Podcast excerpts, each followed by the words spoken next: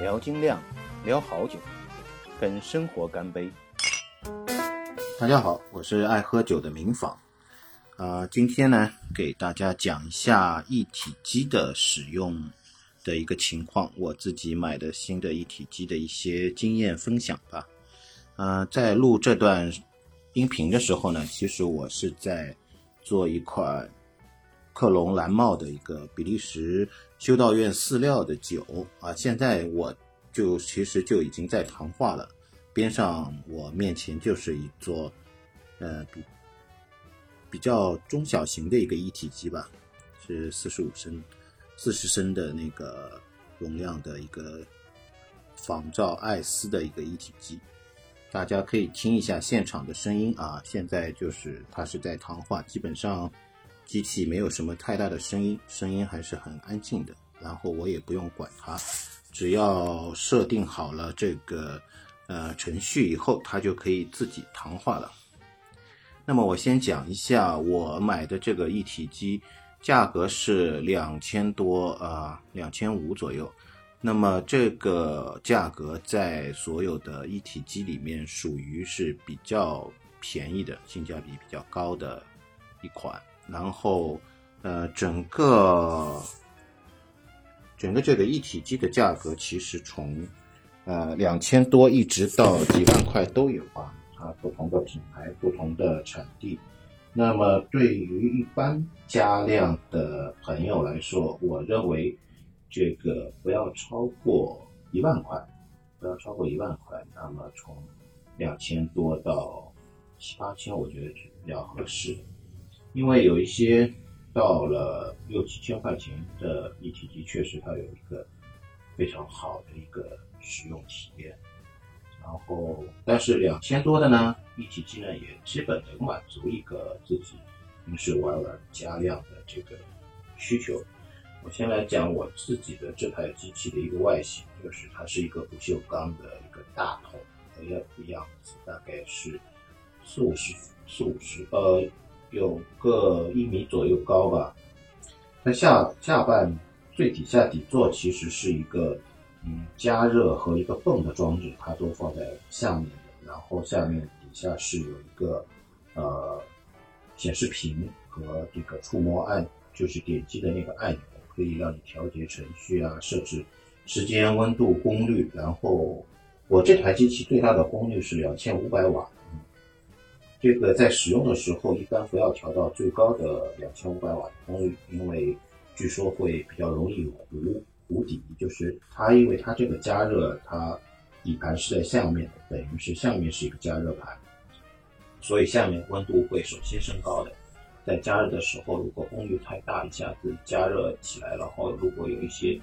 蛋白质啊什么沉淀在下面的话，会把它糊底。所以一般来说，他们都推荐不要开到最大，开到那个，嗯，我觉得两千瓦左右就差不多了。然后它这桶边上有一根，就底座底座的部分下边大概呃四分之一的地方有一个管道通上来，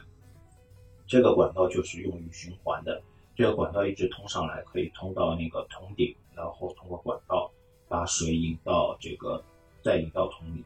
我这个是正冲的一个模式，也就是说，它的水是从底下，呃，底下漏下来，漏到它的底座，它的底座有一个那个，应该是磁力泵吧，然后把这个泵打水打到上面，通过这样一个方式来循环。这样一个循环的方式，主要是保证我们在糖化的时候，它这个温度会均匀，就是同在同一个温度上面。比如说你是六十五度的，嗯。糖化的温度，那么它下面加热已经到了六十五度了。你通过这个水循环上来，六十五度的水冲下去，使上面的水上面部分糖化的温度也可以尽量保保持到那个六十五度，就是这样一个道理，叫重正冲。呃，反冲呢，就是反过来，它是那个通过一个泵，也是通过一个泵循环，但是它是从上面抽水，就是糖化的上上面有一部分。把水抽过来，然后抽到底下打上来，这样一个两种模式，嗯，然后现在好像大部分都用这种正冲的模式了。嗯，然后我再讲讲啊，它那个底座上面一点点，也就是桶的盛水的一个部分。嗯，这样讲，它的底座，我我讲的它的所谓的底座是啊加热盘加上那个泵的这些管路的部分，然后它的底座上面就是一个，其实就是一个单独的水桶嘛。然后这个水桶的底部呢，也就是底座上面一点点，这个水水桶的最底下是有一个水龙头可以接。呃，放那个麦汁出来以后，那个糖化和煮沸完成以后，你要把这个麦汁倒到这个发酵桶的时候，就通过这个水龙头开关来倒，把它倒出来就行了。嗯，然后这是一个基本情况。那么我现在使用下来呢，觉得它对效率的提高，其实。对效率的提高是比较有限的，我觉得一体机，呃，甚至我觉得都没有那个磨盘换成那个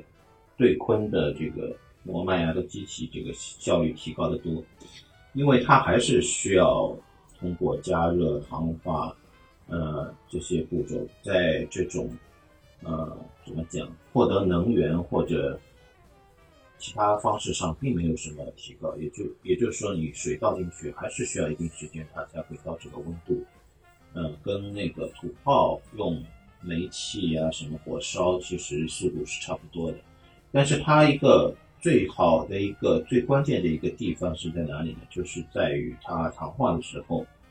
可以做多步的出糖。比如我现在做的这个酒就是。在六十五度，它要糖化九十分钟，然后升到七十多度，啊，糖化三十分钟的。如果你没有一体机，就是你没有这个循环的正冲的系统的话，那么你就要，呃，在六十五度结束以后，你就要另外再烧水，大概是烧到那个一百度的水，把，这个水再加到那个糖化桶里面，让它的温度升高，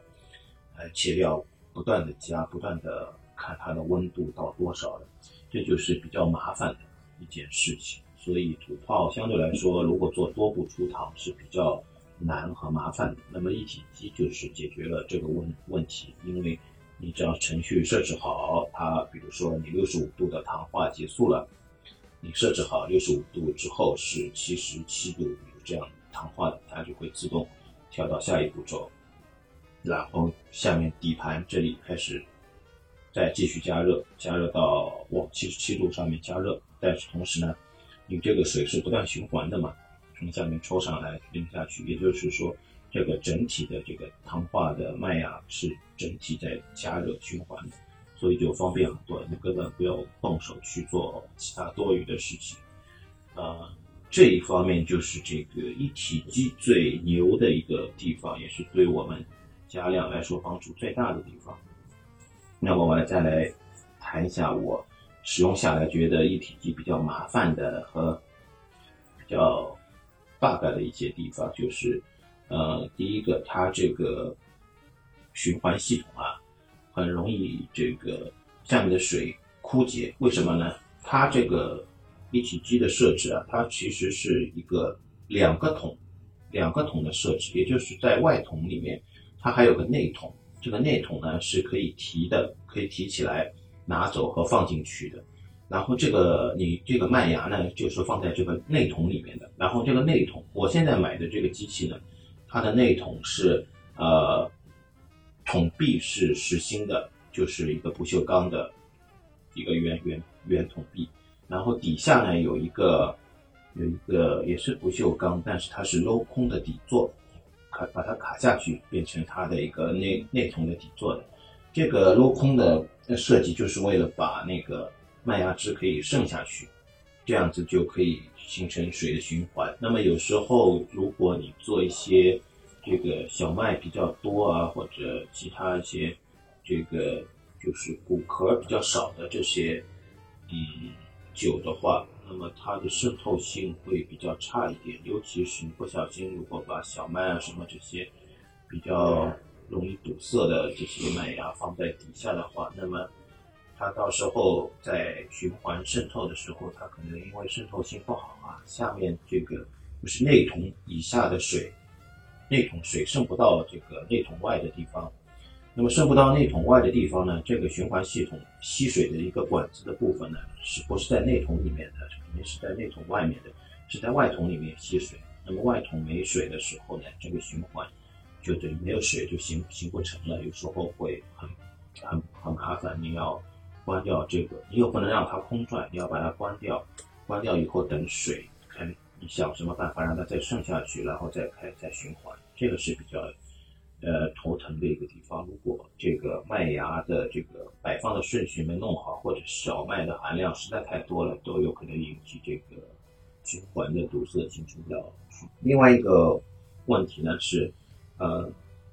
啊，刚才再补充说一点，如果大家以后自己买那个一体机的时候，我现在觉得啊，你可以挑一下它的一个内桶的设计，我觉得内桶可以，因为我这个内桶的。这个桶壁是实心的，就是没有镂空的。我觉得可以挑选一下那个，有些内内桶是会有那种也是镂空设计的，这像这样的设计可能渗水性会更好，更有利这个循环，大家可以注意一下。那么第二个我觉得有问题的地方呢是这个，就是这个内桶啊。到时候，呃，糖化结束以后，洗槽结束以后，这个内桶要提起来还蛮重的。另外呢，它是一个等于是一个组合件，是有这个底座和这个桶壁组合起来的。呃，然后呢，它这个把它拎拎起来以后呢，它它的中间呢还有一根管子，就是个底座中间有一根管子是这个。连接这个底座的，然后你把它呃整体拎出来以后，你要把麦芽处理，就是剩下的这些麦芽处理起来还比较麻烦的。我现在是把它提起来以后，把这个内桶的上盖上面的一个盖子拿出来，然后用碗一勺勺把剩下的麦芽舀到这个另外的桶里面，这样操作的就是有点不方便。不像以前那个土炮，土炮因为我们可以用一个有一个那个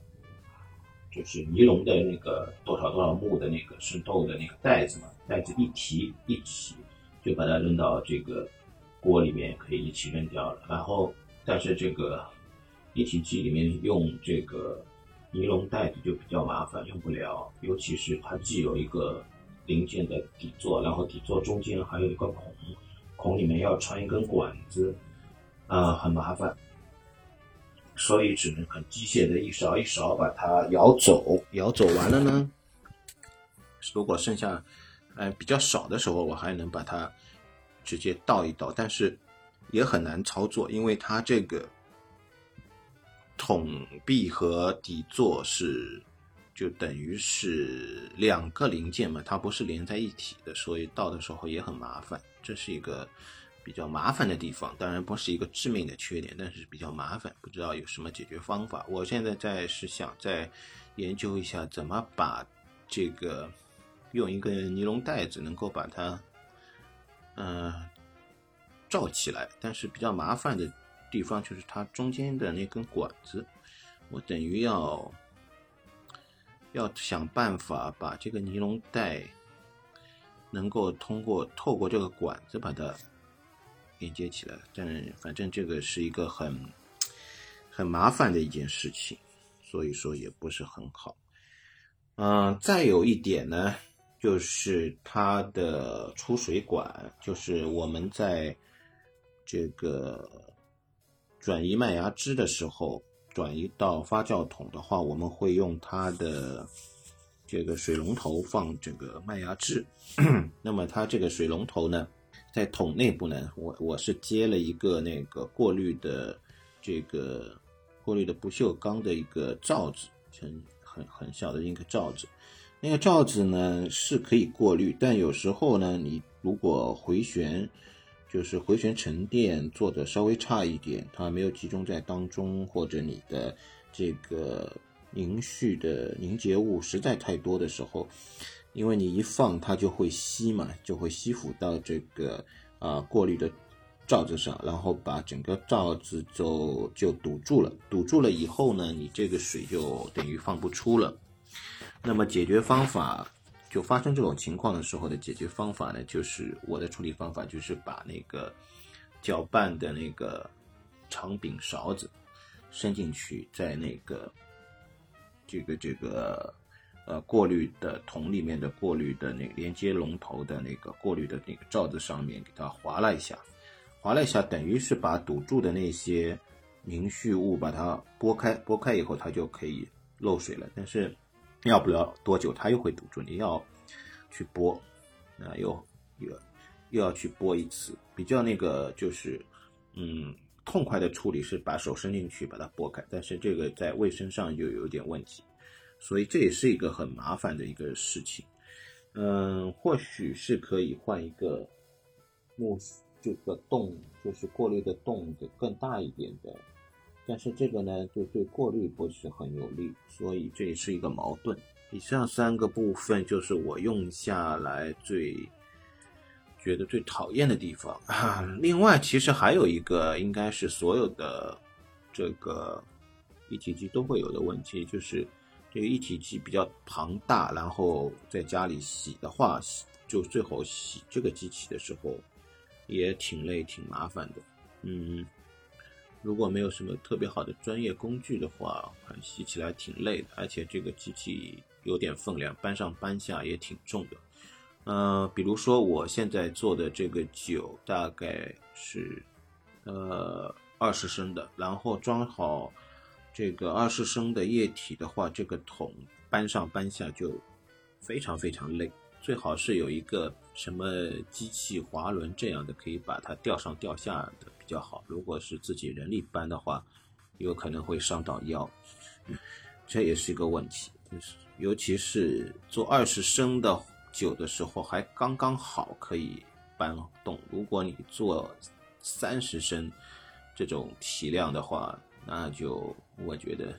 一个人很难搬了，很吃力了。所以这个就是我现在。做的心得。现在这一段录音是我，呃，时隔好几天在补录的。补录的原因就是我第一段录音当天做的这个酒的时候呢，用的那个一体机，然后那个出了点点问题。问题就是我那个做的酒是饲料嘛，然后它会有比较长的熬煮的时间。大概因为我那个酒呢，它本身我取的麦芽汁呢又多了，大概在三十七升左右的麦芽汁，然后我想把它熬成，呃二十多升吧，最起码，然后所以我的熬煮时间就延长了，大概是在呃三小时左右，三小时多一点，然后它熬煮到最后还剩。呃，十多分钟的样子的时候，那个突然断电了。后来再一查呢，就是发现它的插座这一块儿就是过热以后导致了我的这个插座有一个地方它那个过热化了，然后它那个这个插头的这一个里面它有一个保险丝断了，所以我想特别再讲讲这这这一个情况。就是我买的这个一体机呢，它是国内代工厂给 S 这个牌子代工的，然后他给的我的机器呢，它的这个插头是一个欧标的插头，就是呃欧洲用的那种呃三个头的那个插头，然后有两个是横过来的，当中一个是竖的那种。就是如果去过香港的话，香港他们那边用的那个。呃，插头也是这个标准的，欧洲的主流的那个标准的插头。然后呢，我们这个一般家庭使用的这个插座是插不进的，所以我用了一个转换插头。转换插头完了，我用的转换插头呢是用了一个，就是呃转换了以后再插到那个插座里面的这个插头，我用了一个就是两个两个口的两个孔的这个这种的，所以它有点。热的太厉害了，就把那个，呃，时间长了以后就把保险丝给烧掉了。完了烧了以后呢，我就后来就联系了卖家，然后卖家还加了微信，然后他们的处理方法是给我重新寄一个中国那个标准的这个插头，让我自己把它换上去。嗯，这个换的过程呢，又有一点小小的插曲，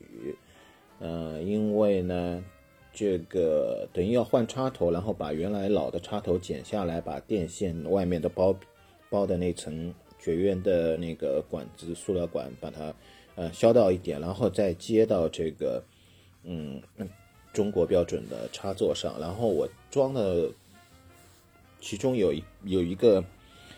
有一个细节的部分呢，它是一个铁片金属片，是固定这个三根那个电线的。因为它是三座的三眼的那种插头嘛，所以它有三根电线，然后这个铁片是固定这个电线的，然后它这个我拔的那个塑料管子拔太多了，然后铜就等于铜丝露出的部分太多了，然后它碰到了这个这个固定电线的这个铁片，然后就等于是这个叫什么？这个应该是叫等于是通电以后，它就啊短路了，短路了，砰，然后就把，而且把家里的闸都给跳掉了，然后就之后就把它再再拆开来，再重新装，然后呃再去掉一部分铜丝，让它这个铁片处在绝缘的情况下，这样就好了。后来后来事实是呃接好了。就是还是可以用的，但是呢，因为是电线剪断再接上去的，等于是接头的那一部分有一些，嗯，断开的样子不好看。这个我想说的就是，我买的这一款机器呢，虽然应该讲性价比还还是蛮好的，就是，呃，等于是两千多是目前来说最便宜的一一款了，而且它基本上是跟 S 是。可以说是同款的这个机型，然后这个不好的地方呢，因为它毕竟不是那个就是正牌的嘛，然后这个售后服务就像我前面说的，你只能通过卖家淘宝卖家的这个个人微信去申请，然后他会给你寄配件啊什么，他最好是你自己完成这个维修啊替换这种工作。嗯，对于不想太麻烦，然后想自己这个不想自己动手去搞的人来说，这个产品一旦出了问题，售后就会有一些小小问题吧。那么，如果是不想要这个呃代工的品的，就是要如果升级到正牌，那 S 可能会价钱上可能要到三千多吧，就正牌的。那这个。嗯，正经牌子的就可能是有比较好的售后维修的，所以这一点也是，呃，买一体机的一点，大家可以这个考虑一下。然后，如果买的更贵一点的话，这些大牌的就售后服务应该理论上啊，我也没试过，因为我就买这一台，理论上应该售后服务更好，然后整个这个。如果是正牌的话，它也不会出现那种卖给你的是欧洲插头的这种情况会出现，肯定是中国的插头。所以就是这一点。那提到这次小小的事故呢，还有一个想说的就是这个一体机，我个人感觉，如果说它因为它是用电热。加热的，所以我个人感觉它的加热这一块的功能其实是相对比较薄弱的，尤其是你的这个熬煮的水量特别大的时候，它的熬煮的效率是比较低的。也就是说，正常的这个配方上所写的熬煮时间，可能是需要适当延长的。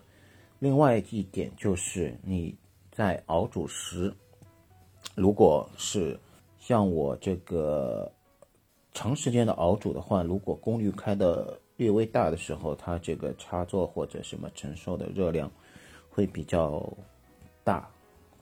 也是一个问题。然后它的底座的这个在糖化的时候，底座的这个圆盘的电热加热的糊化的可能性也相对比较大一点，这也是个问题。所以在起码在糖化的时候，不要把功率开得太高。尽量开在两千瓦朝下一点点，那么也就是一千九百左右了。然后在熬煮的时候呢，尽量就是不要使用太长的熬煮时间，我觉得在两小时是一个极限了。然后那个，我建议是在这个取这个麦芽汁的时候，可以适当的。根据配方减少那个投投料水的量，呃，比如说原先是要投这个二十多升糖化水，十几升，呃，十几升这个洗槽水的话，这就要减量。一般我觉得减五升左右，减五升左右的量比较恰当一点。那么有的这个配方里面啊。用的这个麦芽的量是比较大的，那么这个糖化时候投的水呢也不能少，所以说经常会有这个投到二十多升的情况，才能适应你这个比较大的这个麦芽量。因为它的这个一体机的设计呢是在底部有一有一段是有一段是空着。空间是只有水，只有液体，没有这个呃麦芽的，因为它麦芽是架空的，架空在略微上面，大概五公尺、五六公尺朝上的这个位置。所以说你要减掉一定量的水，也就是说，比如说原先你是土泡，你可能二十升就可以，嗯，cover 掉这个六公斤、七公斤的这个。嗯，麦芽量都可以把它这个就是全部覆盖，然后糖化。那么在一体机的时候，它其实有一部分空间，大概是在四五升、三四升水是有的。四五升，我估计四五升水的量，它是没有是不会接触到麦芽的，所以你要空出这一段，等于比这个呃，等于是比。土泡的配方的水量要加个四五升，也就是二十升的话要加到二十五升，可以覆盖六七公斤这个啊麦芽量的这个量是可以的。然后这个如果是最终配方是二十升的量的话，那么在二十五升第一波糖化水的量的情况下，洗槽的量可以调整到啊十升左右，我觉得。最终可能估计会，呃，拿到的这个最终拿到的麦芽汁会是在二十六七升左右。这个大家可以，如果真的自己有一体机操作的话，还是需要自己实际操作摸索一下的。另外值得一提的是，这个我的这个一体机的糖化的桶是它。等于是只有底座这一边是镂空可以渗水的，所以相对来说它的渗水的能力不是最强的。所以在